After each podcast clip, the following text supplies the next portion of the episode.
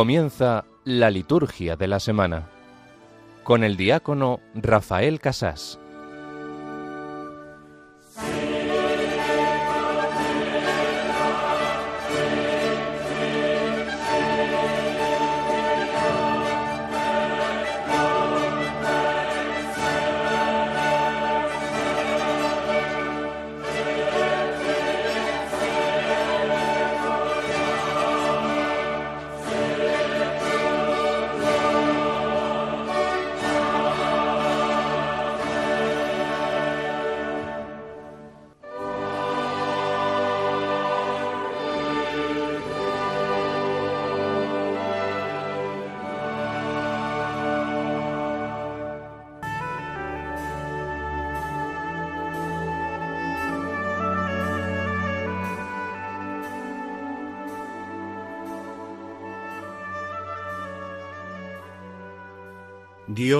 Todopoderoso y Eterno, que gobiernas a un tiempo cielo y tierra.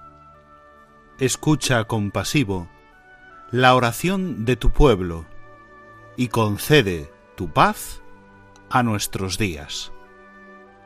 Por nuestro Señor Jesucristo, tu Hijo, que vive y reina contigo en la unidad del Espíritu Santo y es Dios por los siglos de los siglos. Amén.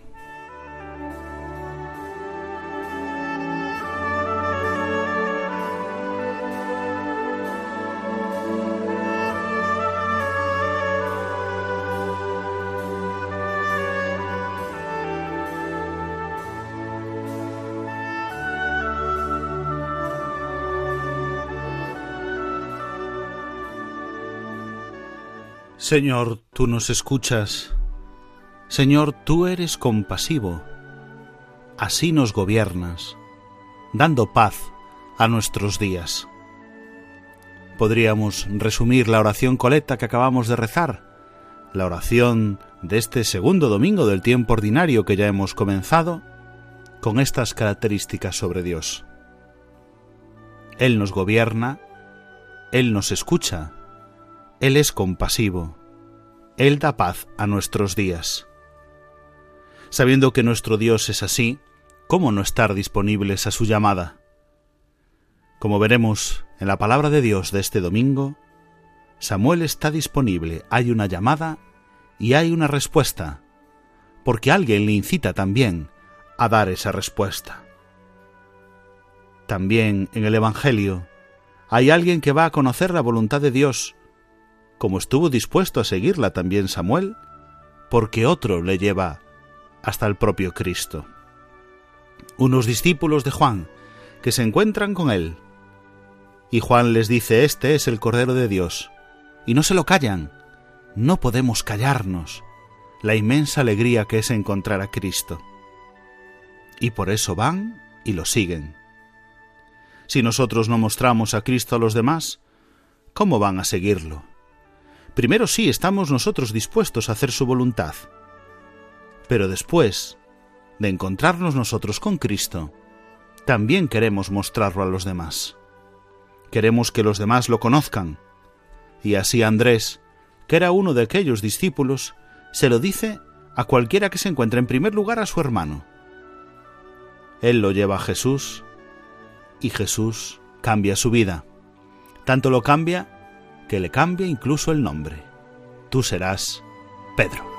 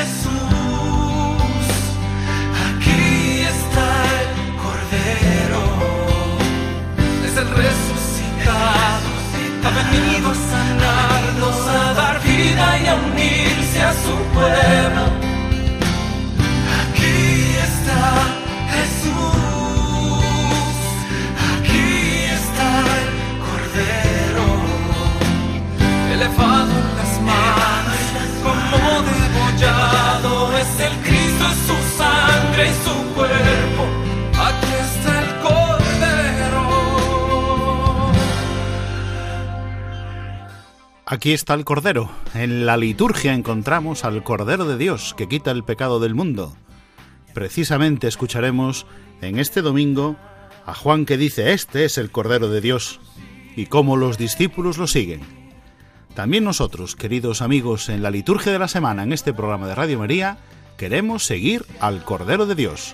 Lo encontramos precisamente en la liturgia, sobre todo en la Sagrada Eucaristía cada día y sobre todo cada domingo domingo que ya hemos comenzado, queridos amigos, queridos oyentes de Radio María, les habla Rafael Casás, diácono de la Archidiócesis de Santiago de Compostela, emitiendo hoy desde el propio Santiago de Compostela en nombre de la Delegación de Liturgia de nuestra diócesis compostelana. Esta noche de sábado, que como hemos dicho ya es domingo para la liturgia de la Iglesia, domingo segundo del tiempo ordinario. Hemos retomado el tiempo ordinario en esta semana y lo hacemos en continuidad con los demás compañeros que dirigen la liturgia de la semana aquí en Radio María. Tenemos, como siempre en este programa, la intención de conocer más la liturgia para amar más a Dios a través de ella. En esta hora vamos a acompañarles con los siguientes temas. En primer lugar, el propio domingo. Repasaremos las claves teológicas de las lecturas de este domingo con Ricardo Sanjurjo Otero quien nos comentará también y hará la homilía del Evangelio de este domingo. En segundo lugar, el repaso al calendario litúrgico de la semana. Ya saben, queridos amigos, que en nuestro programa siempre comentamos la categoría litúrgica de lo que tenemos por delante, de los días de esta semana que comienzan en el domingo y que discurren durante toda la semana, pues básicamente ferias de esta segunda semana del tiempo ordinario.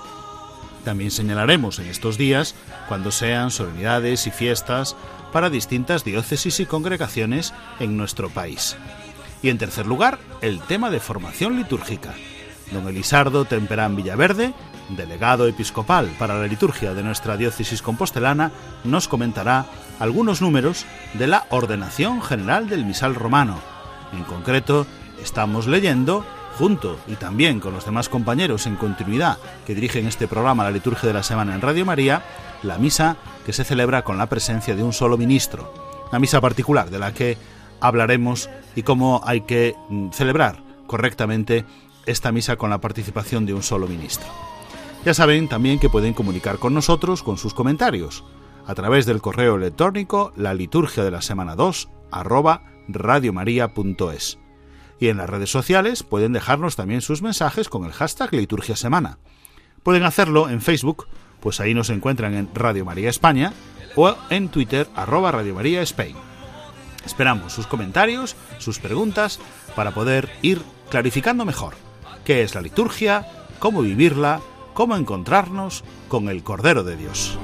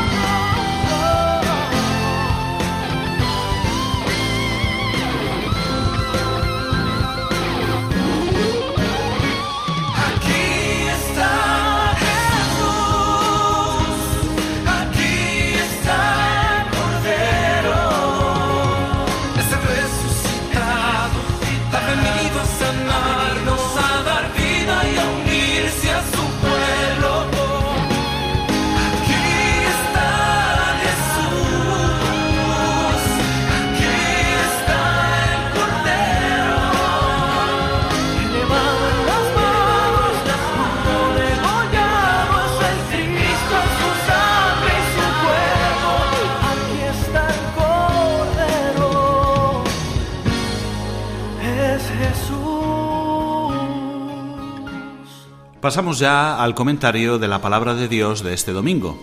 Y hoy tenemos con nosotros, como todos los sábados ya últimamente llevamos unos cuantos, con Ricardo Sanjurjo Otero, sacerdote de mi diócesis del Santiago de Compostela, experto en Sagrada Escritura. Buenas noches, Ricardo. Muy buenas noches, Rafa, y buenas noches también a todos los oyentes de la liturgia de la semana aquí en Radio María. Llevamos, yo creo que ya haciendo este, yo creo que casi un año seguido contigo. Mm, pues más o menos, sí. Y además últimamente ya solo me, me dejas solo ante la palabra de Dios. Muy bien, pues ahora que podemos estar aquí juntos en, en el despacho emitiendo desde Santiago de Compostela, hoy, como a veces lo hago desde La Coruña, pues hoy que estoy directamente en Santiago, pues he podido contar ya no por teléfono, sino aquí presencialmente con Ricardo, que nos ayuda a comprender la palabra de Dios de este domingo. Cuéntanos, pues, qué lecturas tenemos, porque hemos comenzado tiempo ordinario. Hemos comenzado tiempo ordinario, hemos comenzado además este año de la oración y, y es como muy providencial. La primera, la primera lectura que vamos a proclamar este domingo es la misma, esencialmente, si nuestros oyentes son de misa diaria, y estoy convencido de que muchos de los que nos, de los que nos escuchan la son, la misma que proclamamos el miércoles pasado. Es el capítulo 3 del primer libro de Samuel.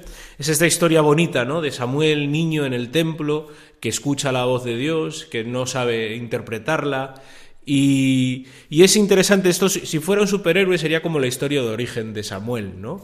Eh, esta semana la hemos estado leyendo, de hecho, el, lunes, martes, miércoles, eh, como en un periodo con esta frase sugerente, ¿no? En la que, en la que, con la que habla la lectura, ¿no? En el que era rara la palabra de Dios, que eran raras las visiones. Eh, Samuel de repente empieza a escuchar a Dios, ¿no? Y yo creo que es importante porque además Samuel es una figura que, hace un, recorrido desde, desde los narrativamente en la historia del, pueblo de Israel, desde los jueces hasta el periodo de los profetas y los reyes, ¿no? de los profetas como los, como los conocemos habitualmente, y nos deja ver cómo la palabra de Dios se va desplegando, cómo el pueblo de Israel también va aprendiendo a familiarizarse con la voz de Dios, y esto es esto es importante. Habría mucho más que decir al respecto de esta primera lectura, pero me lo voy a guardar, Rafa, si te parece, porque mm, lo voy a integrar dentro de la homilía después del Evangelio. Cuando nos comentes el Evangelio. Fantástico. ¿Y qué salmo tenemos? ¿Qué salmo tenemos este domingo? Pues tenemos un salmo que va muchas veces vinculado ¿no? a, esta, a esta primera lectura. Si en la primera lectura decimos, habla Señor que tu siervo escucha, pues aquí está un poco sería la, respuesta también, ¿no? Aquí estoy, Señor, para hacer tu voluntad. Muy bien, pues vamos a escuchar este salmo.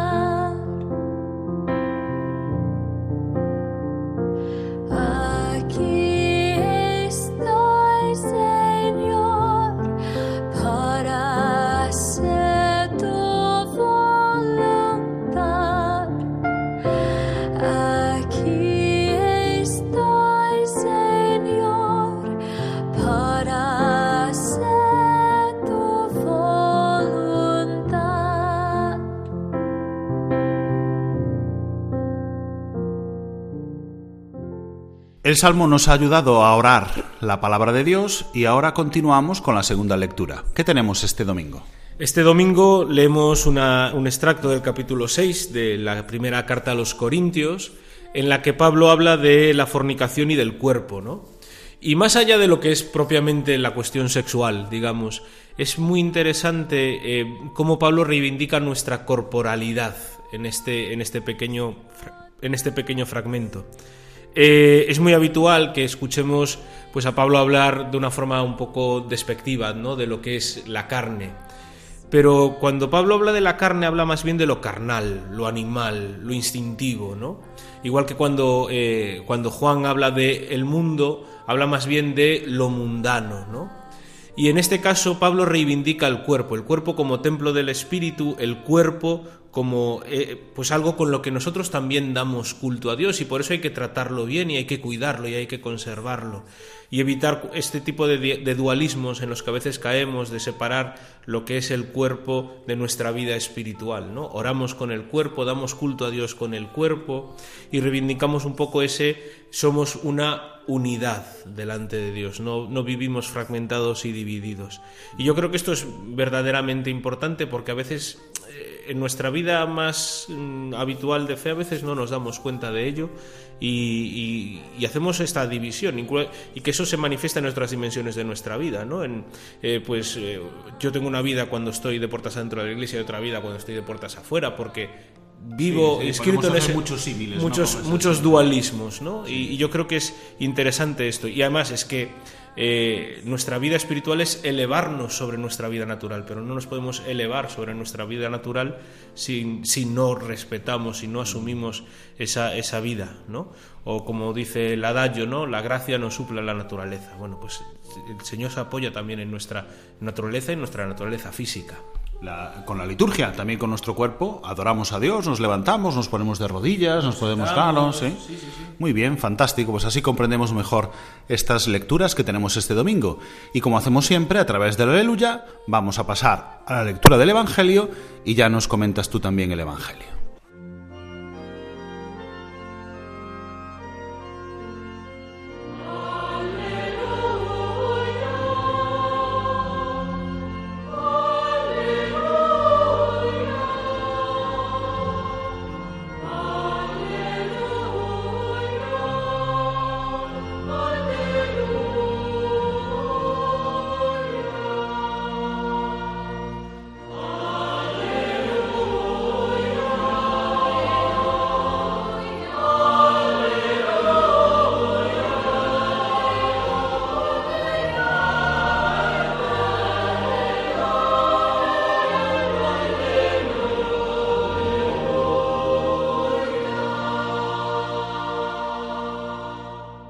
En aquel tiempo estaba Juan con dos de sus discípulos, y fijándose en Jesús que pasaba, dice, Este es el Cordero de Dios. Los dos discípulos oyeron sus palabras y siguieron a Jesús. Jesús se volvió y al ver que lo seguían les pregunta, ¿qué buscáis? Ellos le contestaron, Rabí, que significa maestro, ¿dónde vives? Él les dijo, venid y veréis. Entonces fueron vieron dónde vivía y se quedaron con él aquel día. Era como la hora décima. Andrés, hermano de Simón Pedro, era uno de los dos que oyeron a Juan y siguieron a Jesús. Encuentra primero a su hermano Simón y le dice, Hemos encontrado al Mesías, que significa Cristo, y lo llevó a Jesús. Jesús se le quedó mirando y le dijo, Tú eres Simón, el hijo de Juan. Tú te llamarás Cefas que se traduce Pedro.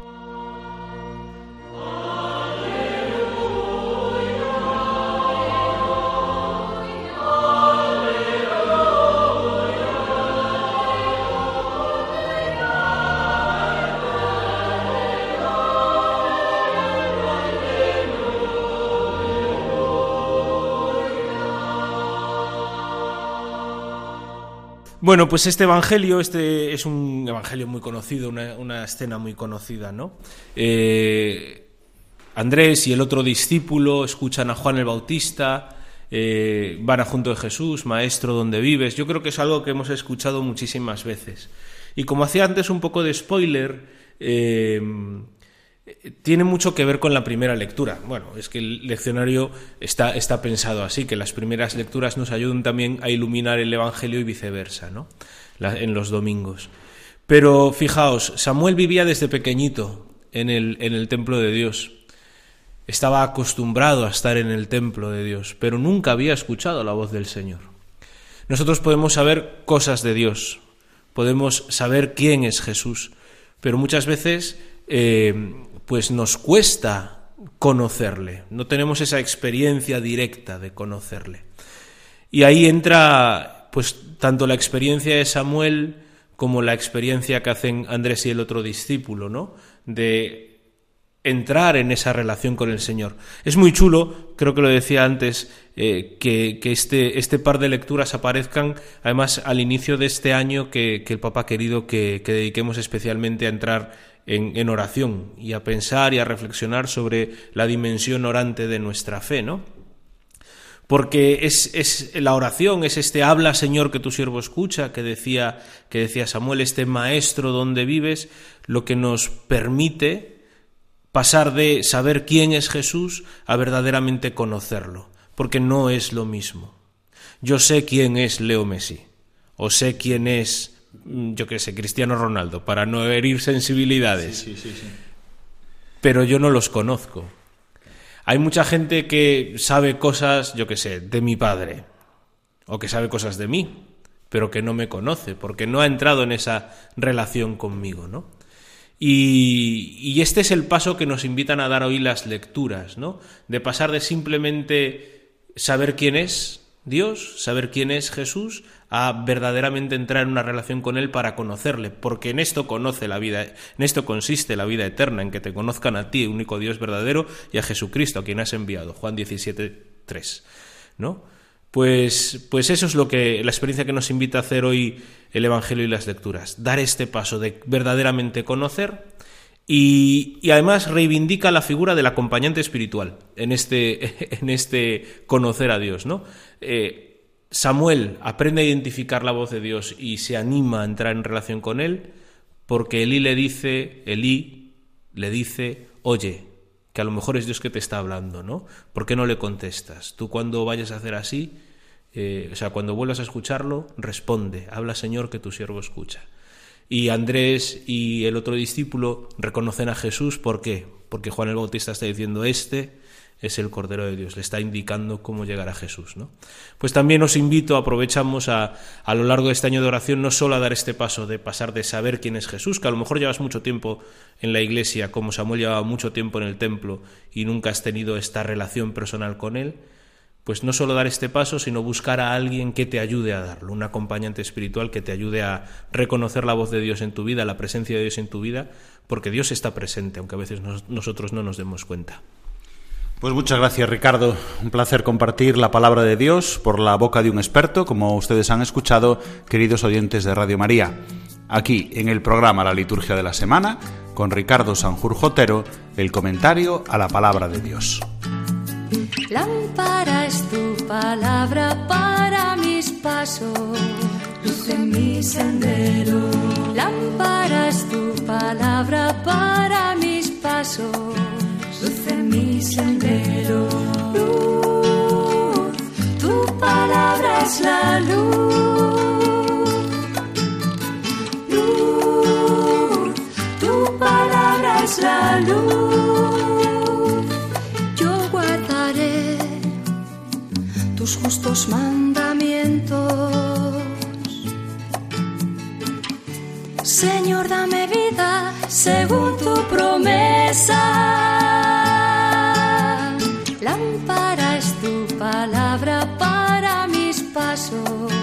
Luz en mi sendero. Lámpara es tu palabra para mis pasos, luz mi sendero. Luz, tu palabra es la luz. Luz, tu palabra es la luz. A la luz de la palabra vamos a intentar pues vivir durante toda esta semana desde la luz que nos da la palabra de Dios. Hemos comenzado ya la segunda semana del tiempo ordinario con la misa vespertina de esta tarde. Aquellos que ya hayan asistido a la Santa Misa habrán visto la misa de un domingo del tiempo ordinario, en este caso del segundo domingo del tiempo ordinario, con vestiduras verdes, con las lecturas del volumen primero B del leccionario y con las antífonas y oraciones propias de este segundo domingo del tiempo ordinario, la misma celebración que tendremos mañana domingo. Hoy, sábado por la tarde, ya lo saben, lo insistimos continuamente, ya es domingo para la liturgia de la Iglesia. Y por lo tanto, estas lecturas que nos ha comentado Ricardo Sanjurjo, que ya eh, conocemos bien, y que hemos celebrado y que celebraremos mañana domingo también en la jornada de la infancia misionera una obra misional pontificia que tiene su colecta propia y en la que pues también habrá que hacer alguna alusión en la munición de entrada, por ejemplo, en la homilía, en algunas intenciones de la oración universal y también realizando la colecta en favor de la infancia misionera. Una celebración, por lo tanto, de un domingo del tiempo ordinario que recuperamos con este color verde en nuestras misas de domingo a partir de hoy y durante esta primera parte del tiempo ordinario que nos llevará hasta la cuaresma. ¿Qué más tenemos durante esta semana? Pues vamos a descubrirlo con tranquilidad para ir viendo cuáles son las características de una semana del tiempo ordinario. Pues ¿qué tenemos con diferencia a los demás tiempos como el Adviento, como la Cuaresma, como la Pascua, como la Navidad? Pues que no tenemos un formulario de la misa para cada uno de los días de la semana, sino que son lo que llamamos días feriales del tiempo ordinario en los que está cualquier formulario permitido en las oraciones de la misa.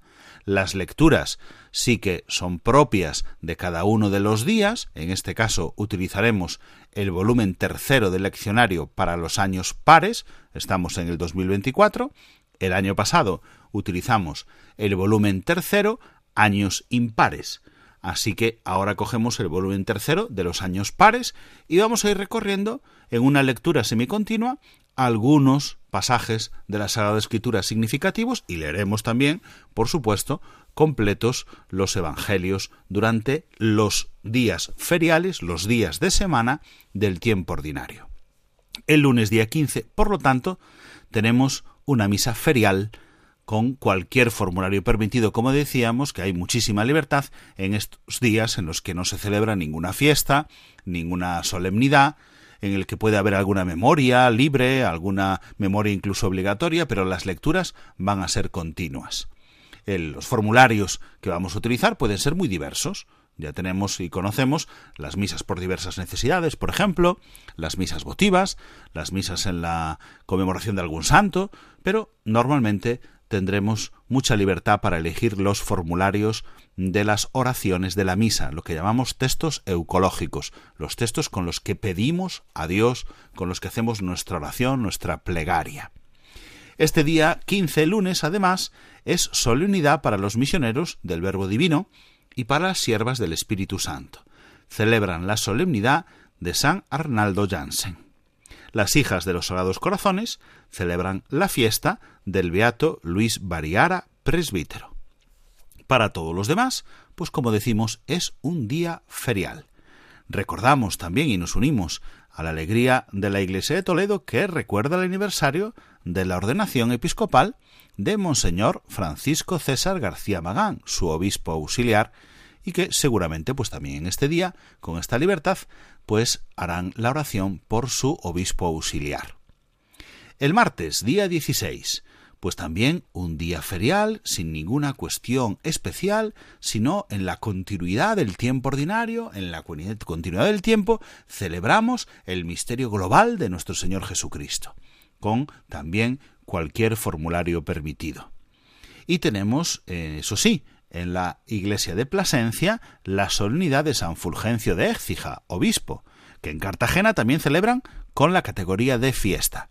Ya recordan todos ustedes las tres categorías, solemnidad, la más importante, fiesta, la siguiente, y feria, que es la categoría más sencilla de los días de la semana, que puede ser con alguna memoria o puede ser simplemente una feria simple.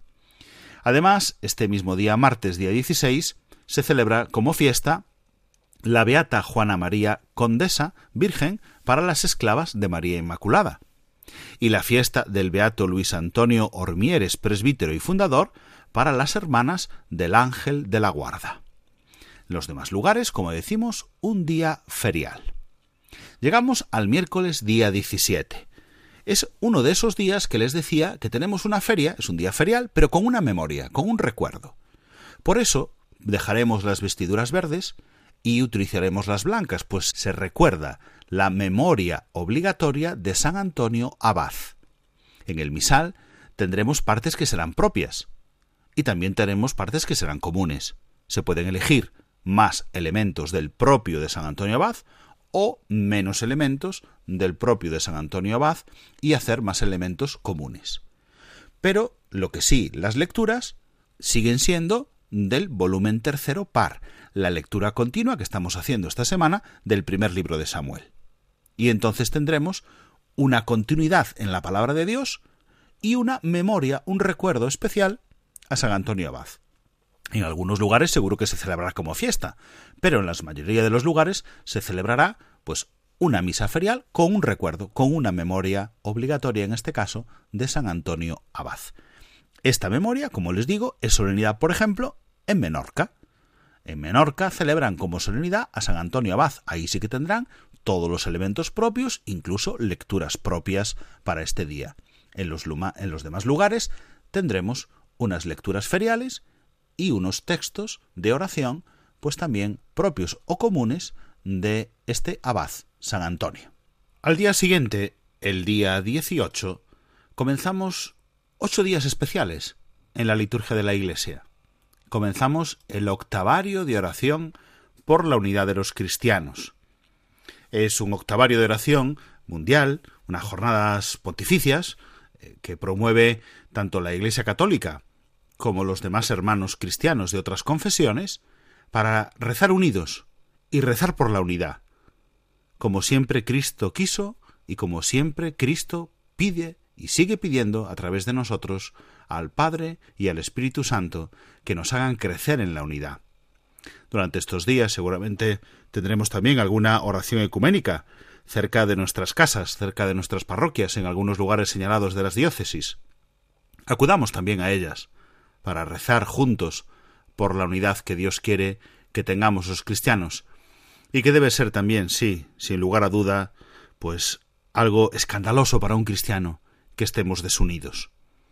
Que recemos durante estos días, durante estos ocho días, hasta el día 25 de enero, pues de una manera especial por la unidad de los cristianos.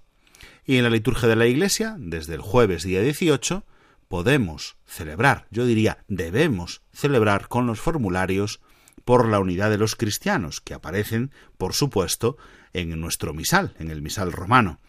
Ofrecer la Eucaristía con este formulario en estos días feriales en que hay muchos formularios permitidos, está también, yo diría, no solo permitido, sino muy recomendado, diría ya casi obligado para nosotros celebrar con este formulario de la misa por la unidad de los cristianos, incluso alguno de los días feriales, hacerlo con las lecturas propias que también tiene esta misa por la unidad de los cristianos en el leccionario sexto, que como sabemos es el leccionario para las misas por diversas necesidades y para las misas votivas, un leccionario especial. Los demás días continuaremos con las lecturas del volumen tercero par, con el volumen del leccionario de las misas feriales. Por lo tanto, jueves día 18 comenzamos este octavario de oración por la de los cristianos con una misa ferial, como decimos con cualquier formulario permitido. Este mismo día celebran la fiesta de San Fazio, la Orden del Santi Spiritus. Pasamos al día 19. También otro día ferial en el que podemos utilizar cualquier formulario, también este por la unidad de los cristianos durante todos estos días, y que las esclavas del Divino Corazón celebran la fiesta del Beato Marcelo Espínola y Maestre. Además, la Iglesia de Madrid celebra el aniversario de la ordenación episcopal de Monseñor Juan Antonio Martínez Camino, su obispo auxiliar. Y llegamos al final de la semana, al sábado día 20 hasta media tarde, hasta la hora de nona que decimos, ¿vale? La hora de media tarde.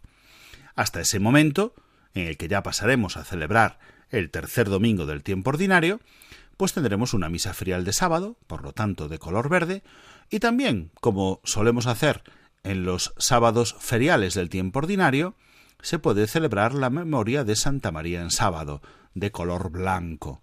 También ese día hay otras posibilidades, muchos formularios permitidos, etc., pero continuaremos leyendo las lecturas del volumen tercero par. Este mismo día la eh, diócesis de Ciudad Rodrigo, la ciudad de Ciudad Rodrigo, la ciudad de Mallorca, Palma y San Sebastián celebran la solemnidad de San Sebastián mártir y los padres mínimos celebran la fiesta de Nuestra Señora del Milagro. Así llegamos al final de esta segunda semana del tiempo ordinario.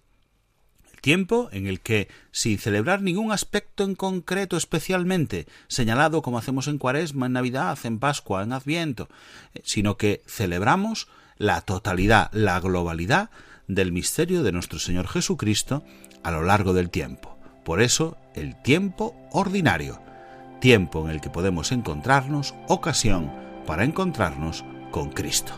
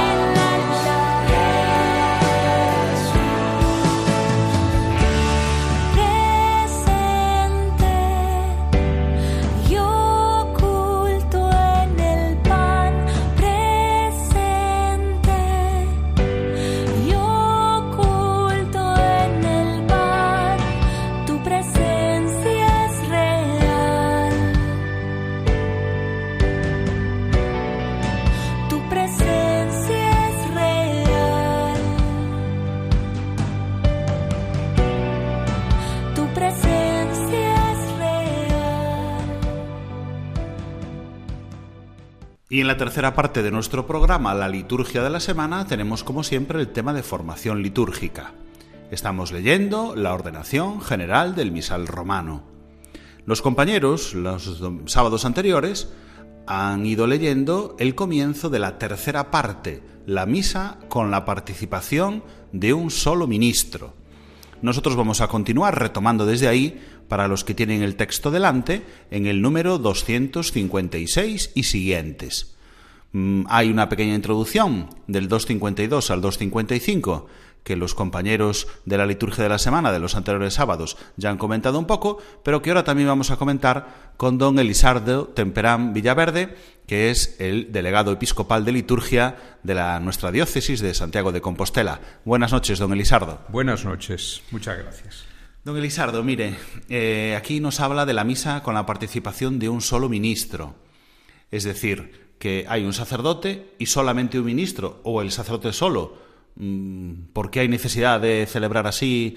Eh, ¿Cómo es que el sacerdote tiene, tiene que celebrar misa todos los días, aunque no tenga una comunidad grande en la que celebrar? ¿Cómo, ¿Qué tipo de obligación tiene un sacerdote? Hombre, eh, comunidad siempre puede haberla porque uno se puede sumar, como hemos visto ya en, en los otros eh, anteriores sesiones, ¿no? El tema de la concelebración. Es decir, bueno, hay una parroquia o hay donde puede estar, aunque él ya esté retirado, jubilado, lo que sea, siempre puede echar una mano en algún lado. Pero puede surgir la, la, necesidad porque va de viaje o porque está recluido por enfermedad y está aislado o por lo que sea. Hemos ¿no? tenido hace poco una pandemia, por ejemplo. Y, y, todo, yo he celebrado todos los días, no, no, he dejado de celebrar ni un solo día. Algunas veces en la parroquia, aunque estuviera yo solo, digamos, en el altar, porque no había más que, pues a lo mejor un, un fiel o dos fieles que, que sabían que había misa y que venían. Pero bueno, pero puede surgir la ocasión en que por un viaje o por una circunstancia, la que sea, uno tenga que celebrar solo. Hombre, si puedes conseguir alguien, un familiar, algún amigo, algún conocido que pueda acompañarte, pues mucho mejor. Eso es a lo que se refiere este apartado precisamente. La misa con la participación de un solo ministro. Alguien, una persona que también hace mmm, de así de pueblo. de pueblo. por así decirlo, porque la iglesia está siempre presente, aunque celebrase solo el sacerdote, ¿no? Sí, porque somos iglesia todos y cada uno, ¿no? Muy bien. Además ahí está un poco la, el, el pensamiento, la, la, el deber moral, ¿no? Que un sacerdote tiene, puesto que ha sido ordenado al servicio de la iglesia, al servicio de sus hermanos, ¿no? Y entonces el acompañarles pues con lo más importante que tiene entre manos, que es la celebración de la Eucaristía, pues eso debe llevarle a que nunca deje de celebrar la Eucaristía.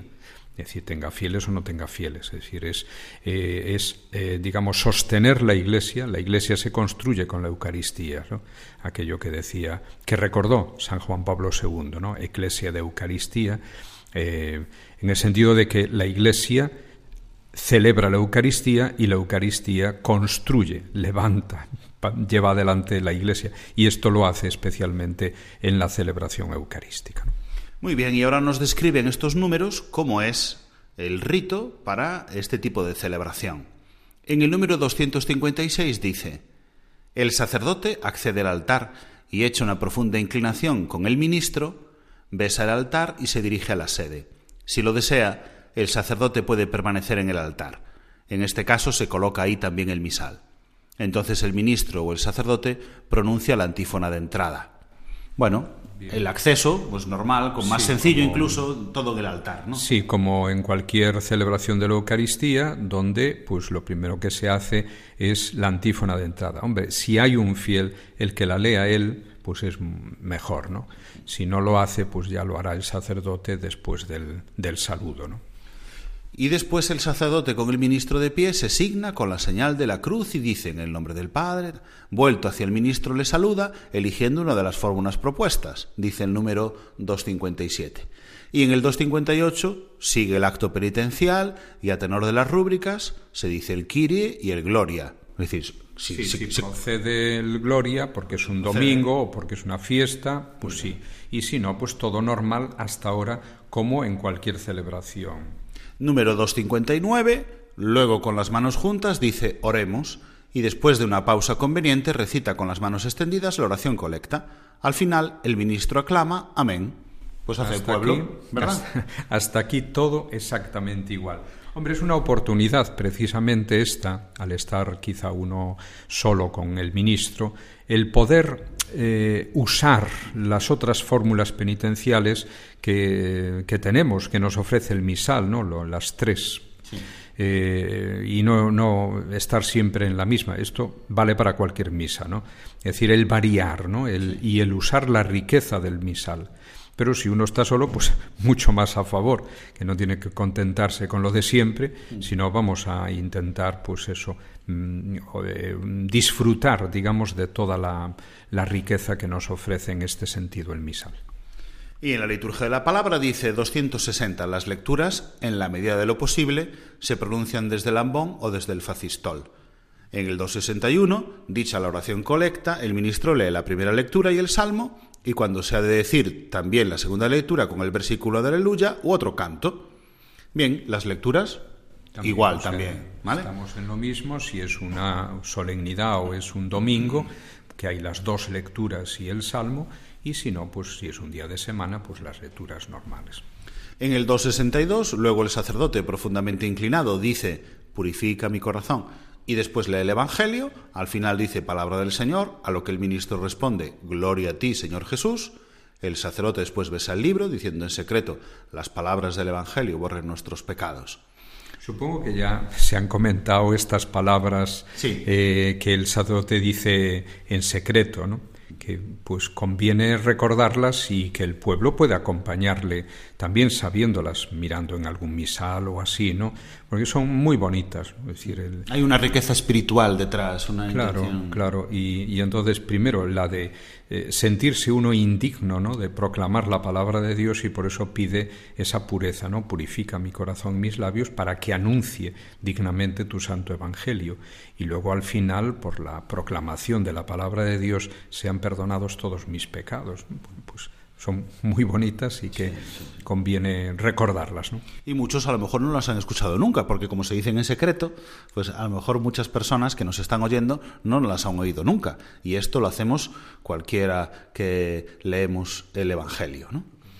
Bien, 263. El sacerdote a continuación, según las rúbricas, recita juntamente con el ministro la profesión de fe, obviamente el credo, ¿verdad? Si es domingo, si es una solemnidad. 264 Sigue la oración de los fieles, que también puede decirse en esta misa. El sacerdote introduce y concluye la oración, el ministro pronuncia las intenciones.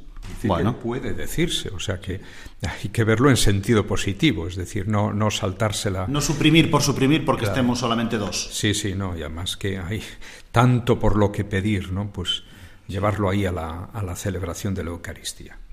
Liturgia Eucarística 265. En la liturgia eucarística se realiza todo como en la misa celebrada con participación del pueblo, salvo lo que sigue. Y ahora explica qué es lo que se cambia.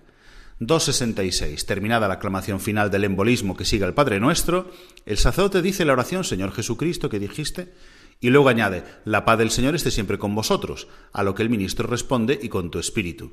Si parece conveniente, el sacerdote puede dar la paz al ministro. En esto también, ¿eh? normal. no hay que invitar a dar la paz, porque son dos, sí. pero darla sí. Sí. 267. Luego, mientras dice con el ministro Cordero de Dios, el sacerdote parte el pan consagrado sobre la patena.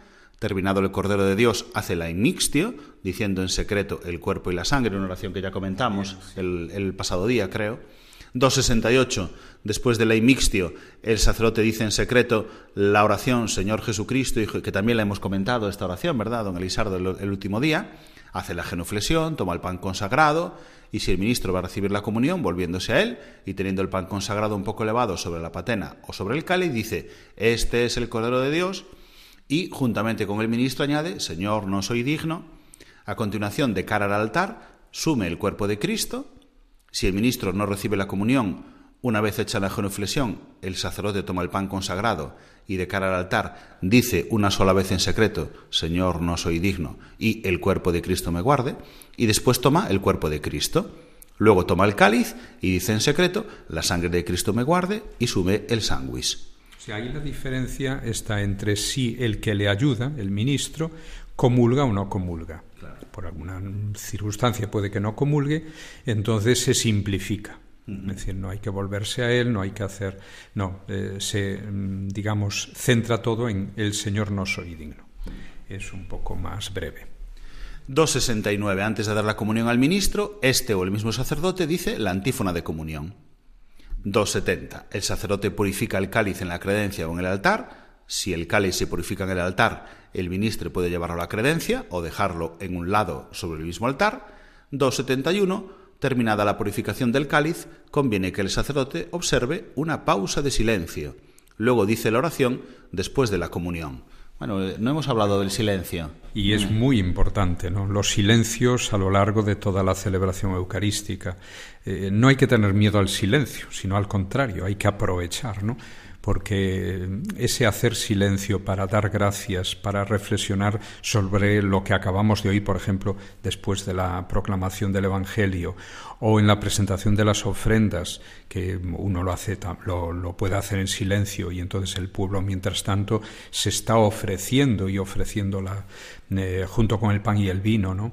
O ahora, después de la comunión, cuando acabamos de recibir al Señor realmente presente en la Eucaristía, pues como decía Santa Teresa, es el momento como para despachar, ¿no?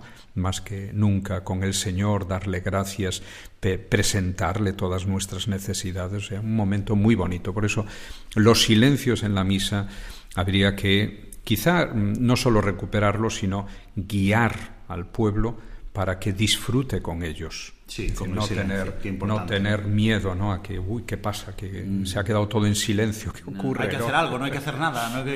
parece que tenemos miedo al silencio en nuestra sociedad también. Contrario, al contrario. Y termina este tipo de misa, como ven es muy breve, rito de conclusión 272. El rito de conclusión se hace como en la misa celebrada con participación del pueblo, omitiendo, sin embargo, podéis ir en paz.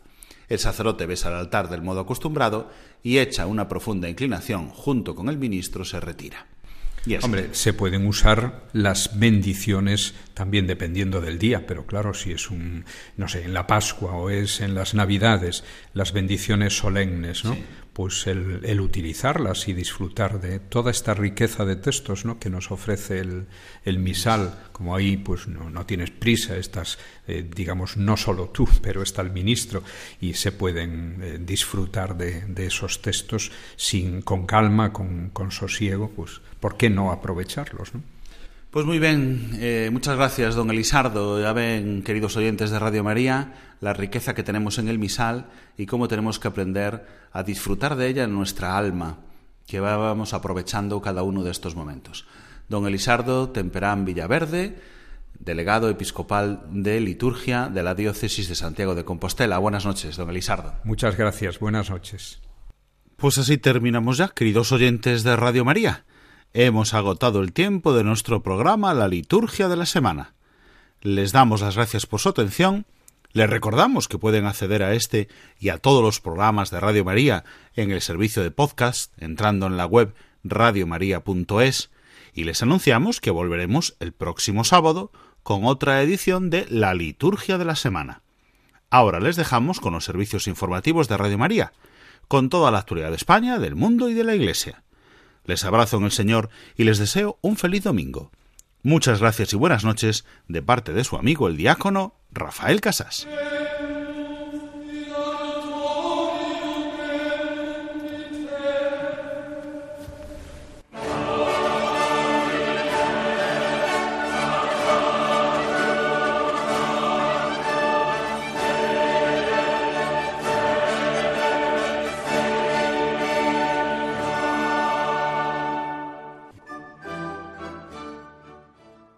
Han escuchado la liturgia de la semana con el diácono Rafael Casás.